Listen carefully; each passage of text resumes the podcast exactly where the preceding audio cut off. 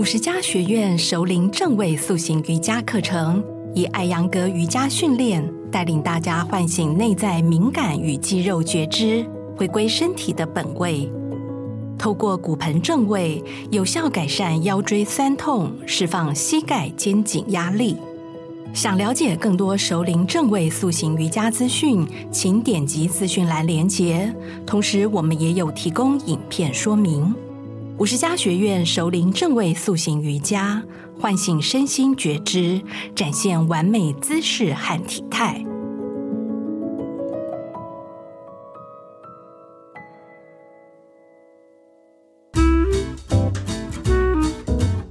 五十后的人生要越活越好，让五十加 Talk 陪你用新的方法创造属于你的理想老后。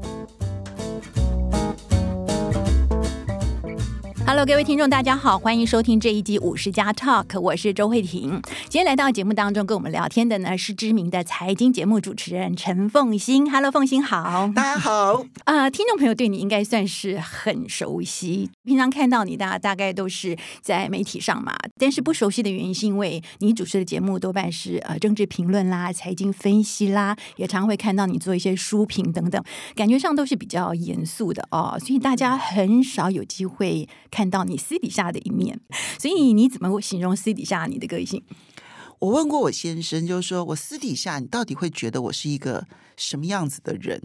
他说你就是个小女人。哦，真的吗？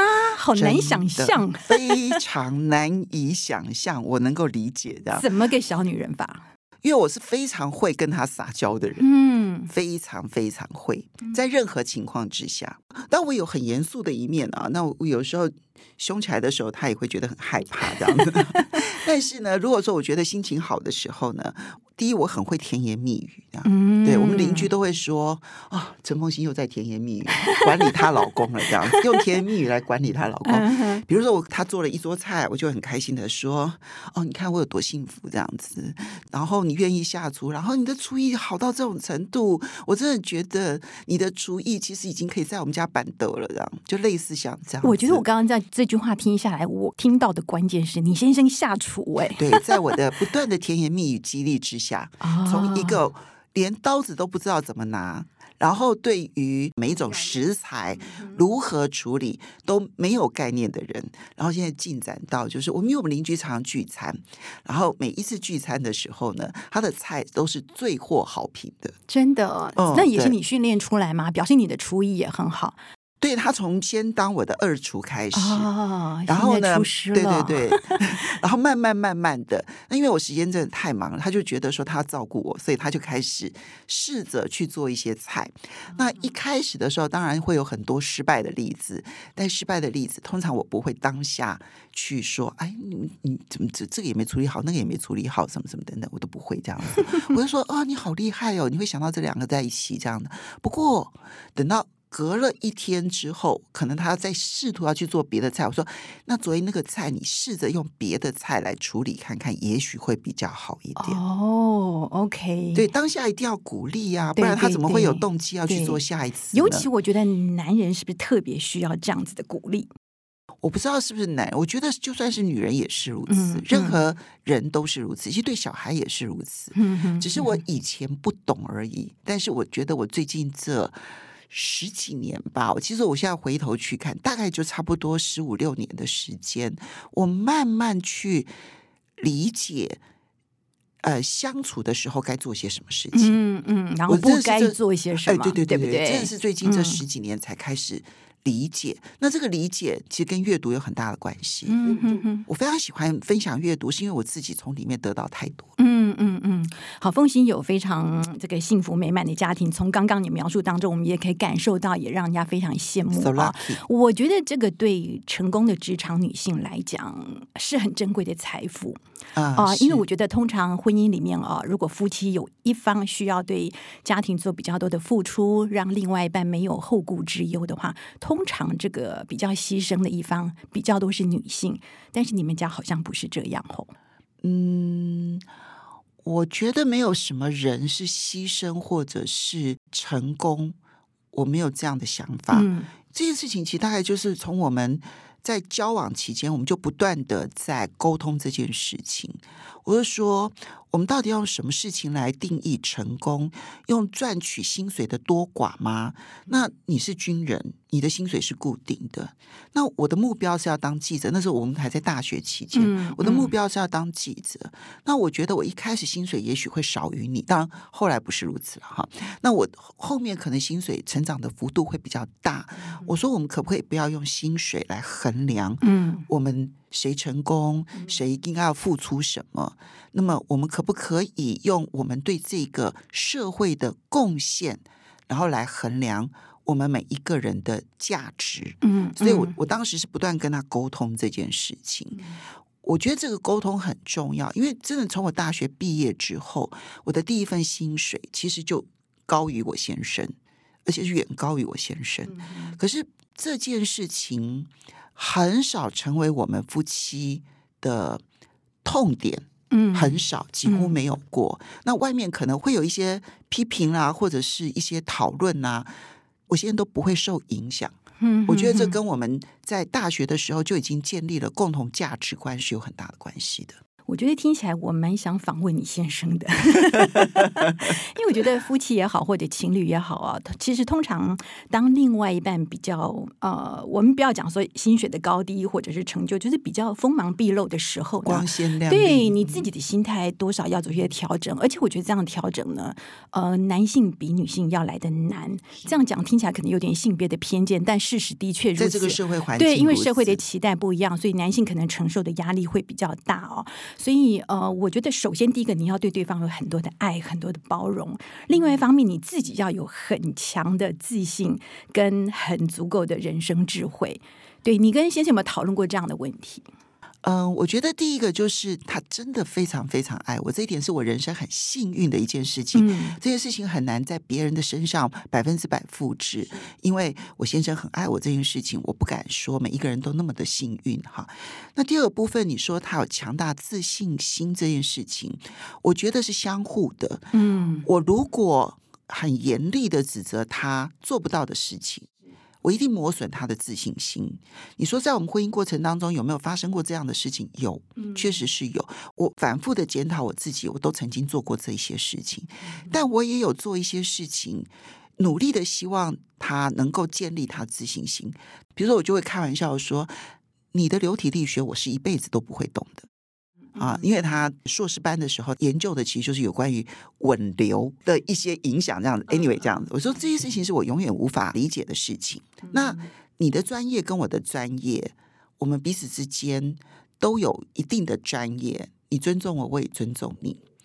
但是我觉得还有就是我的家人啊，我的家人其实我觉得在这件事情上也扮演了一个很好的角色，因为我的原生家庭啊。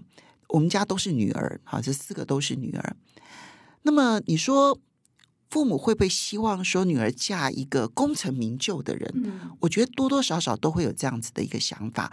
我小的时候，我会觉得我妈妈好像都只重视那一些成绩很好的人，嗯，对于成绩不好的人就不重视。我对于这件事情，我其实是很叛逆的。嗯嗯。可是呢，等到我们结婚了之后呢？我印象很深刻，就是我现在在退伍了之后，因为他学机械嘛，哈，其实那时候有很多工作机会都在大陆，但是他不想要离开家去大陆工作，嗯哼嗯哼，那他希望在家里头守着家庭这样子。那我就跟我妈在聊天的时候谈到这件事情，我妈第一个反应就说：“对呀，他如果去大陆工作，谁来照顾你？”就他，他没有觉得我先生要多么功成名就，他觉得照顾我比功成名就重要。那我就赶快把这件事情讲给我先生听，嗯哼，让他觉得他的决定是获得肯定支持的。对，而且他就重新去寻找他的定位，他觉得。照顾我，照顾家庭，甚至包括照顾我的原生家庭，是他很重要的工作。他真的帮我照顾我的原生家庭，花了很大的力气，我非常感谢他。因为我原生家庭里头，包括了我父亲，每一次就医的时候，我的姐妹啊，他们第一时间想到要打电话的人都是我先生，而不是我。嗯嗯，第一个到医院的人一定是我先生，而不是我。然后我母亲啦，甚至于我姐妹的小孩，对对对对对，就是二姨丈很重要这件事情，所以他们都知道说要先找二姨丈，而不是找二阿姨。嗯嗯嗯、找二阿姨呢，可能就是要讨论国家大事，对，然后可能分享一些这个观念哈，或者找不到二姨丈的时候，请二姨帮忙联络一下。这件事情不止一次的发生过，就我姐妹这样打电话给我说：“姐，姐夫在不在你旁边？”我说在啊，怎样？他的电话不通哎，怎么回事？我要打电话找他。我说你打电话找他什么事情？嗯、呃，啊，算了，跟你讲太麻烦了，这样我还是打打电话给他。你叫他接我电话，就这样。这真的不止发生一次，哦，我姐跟我妹都发生过。对，听起来大家就觉得很羡慕了啊、哦，觉得就是你好 lucky。但是我相信在这过程当中，你一定有很多巧思跟智慧在。建立两人这样的默契跟关系有没有？我觉得这是我婚姻前半段跟后半段啊，其实是有很大的不同的。嗯，前半段最早的时候是磨合，对不对？哈、嗯，那、嗯、我们的磨合期并不长，因为我们认识时间很长。哎，等一下，等一下，我我先插个话，你们是什么高中救国团活动就认识上？我国中参加救国团，国中 那是诱拐未成年少女吧？我十四岁耶，这样。嗯，那时候。他在桃园，我在高雄，所以我们其实就嗯、呃、认识了之后，我们就开始通信。我们那个年代哈，真的没有什么打电话这件事情，嗯、更没有什么 Line 这件事情，所以我们都更没有 email 这件事情。我们其实就是要通信。那时候跟我通信的人，其实不是只有他一位，嗯、可是像他那么坚持，而且。呃，写信的频率非常高的只有他一位，嗯，然后寒暑假呢，他就会到高雄来，然后我们就会见面呐、啊，然后可能出去玩个半天呐、啊，玩个一天、啊。所以你算很早就开始谈恋爱是吗？我觉得算是，对，算是我大概应该算是高一的时候认定说啊，你你你是我男朋友，哦、真的，对对对对对，然后。然后就一直到结婚这样哈。对，其实你们同质性不算太高，因为你就是念一般公立高中考大学，然后他是念军校，对不对？他是念公立高中，然后考军校。哦，OK OK。他那时候念武林高中，然后我念高雄女中，然后后来我就插班考考上台北的中山女中，我们算是比较近，比较近一点，也还是隔了一个县市了。嗯哼。对，他那时候后来就去念中正理工学院了。所以他那个时候是什么特质吸引到你？我觉得就写信哎。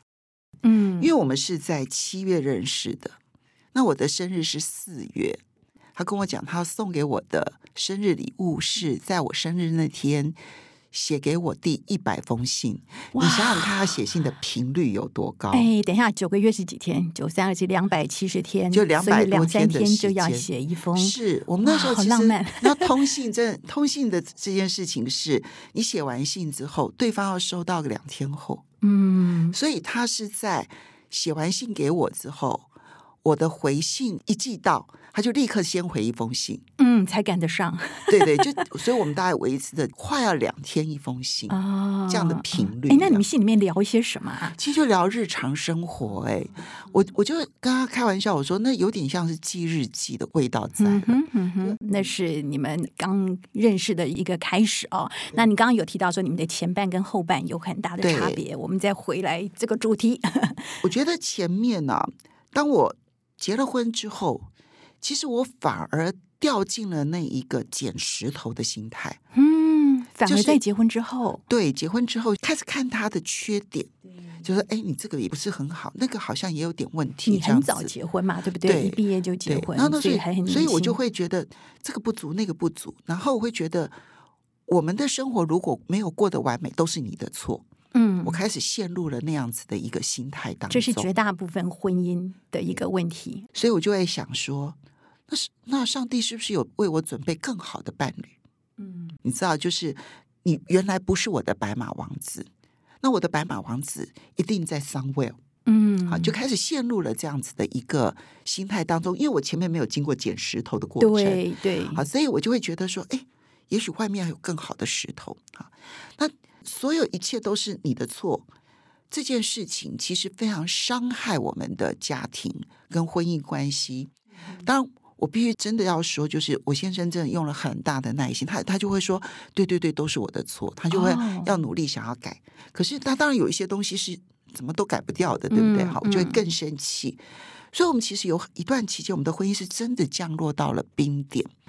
后来呢，当我开始阅读了之后，阅读的过程当中，我就开始慢慢认知到一件事情，就是如果你希望改变，你都不可能期待对方改变。嗯，只有你自己改变，事情才会改变。我一开始真的非常抗拒这种观念。嗯哼，明明就不是我的错，我为什么要改？嗯，好，但是我慢慢接受，就是我不可能要求你改。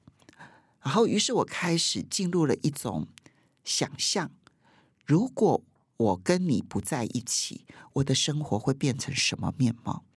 我怎么想，我都不觉得我的生活会变更好。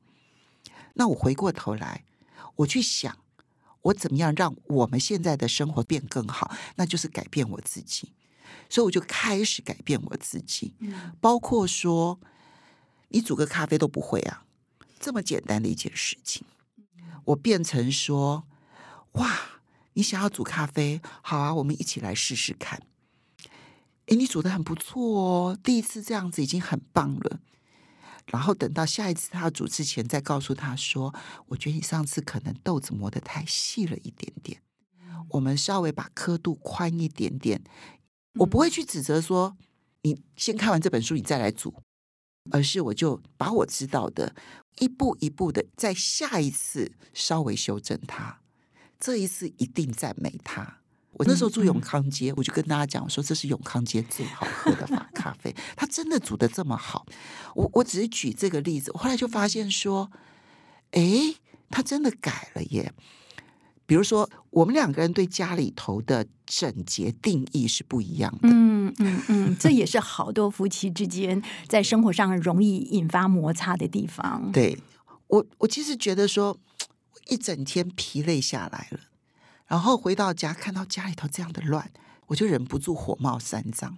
我就觉得说，你明明有空，你明明在看电视，你为什么不能够整理一下？啊，这种事情就常常引发争吵。后来呢，我慢慢的接受说，谁看不惯谁去做，那我也不去叫他做，我就自己做。可他会心疼我很累啦，所以他就会开始跟着做。当他开始跟着做的时候，他就发现说，原来我要求是到这种程度。他呢，他真的有修正，他的做法是，我常常看得到的地方。他就保持到我的程度，嗯，我比较看不到的地方，比如说我女儿的房间，他就会跟我女儿说：“你妈妈不进来之前，你这样是 OK 的。如果你妈妈说要进来，请你把它保持到妈妈看到会喜欢的程度，就类似像这样子。我们就是在这个过程当中，我就发现说，我先改变呢。”对方才有改变的动力。嗯嗯，嗯，就算他没有改变，反正我不抱期待。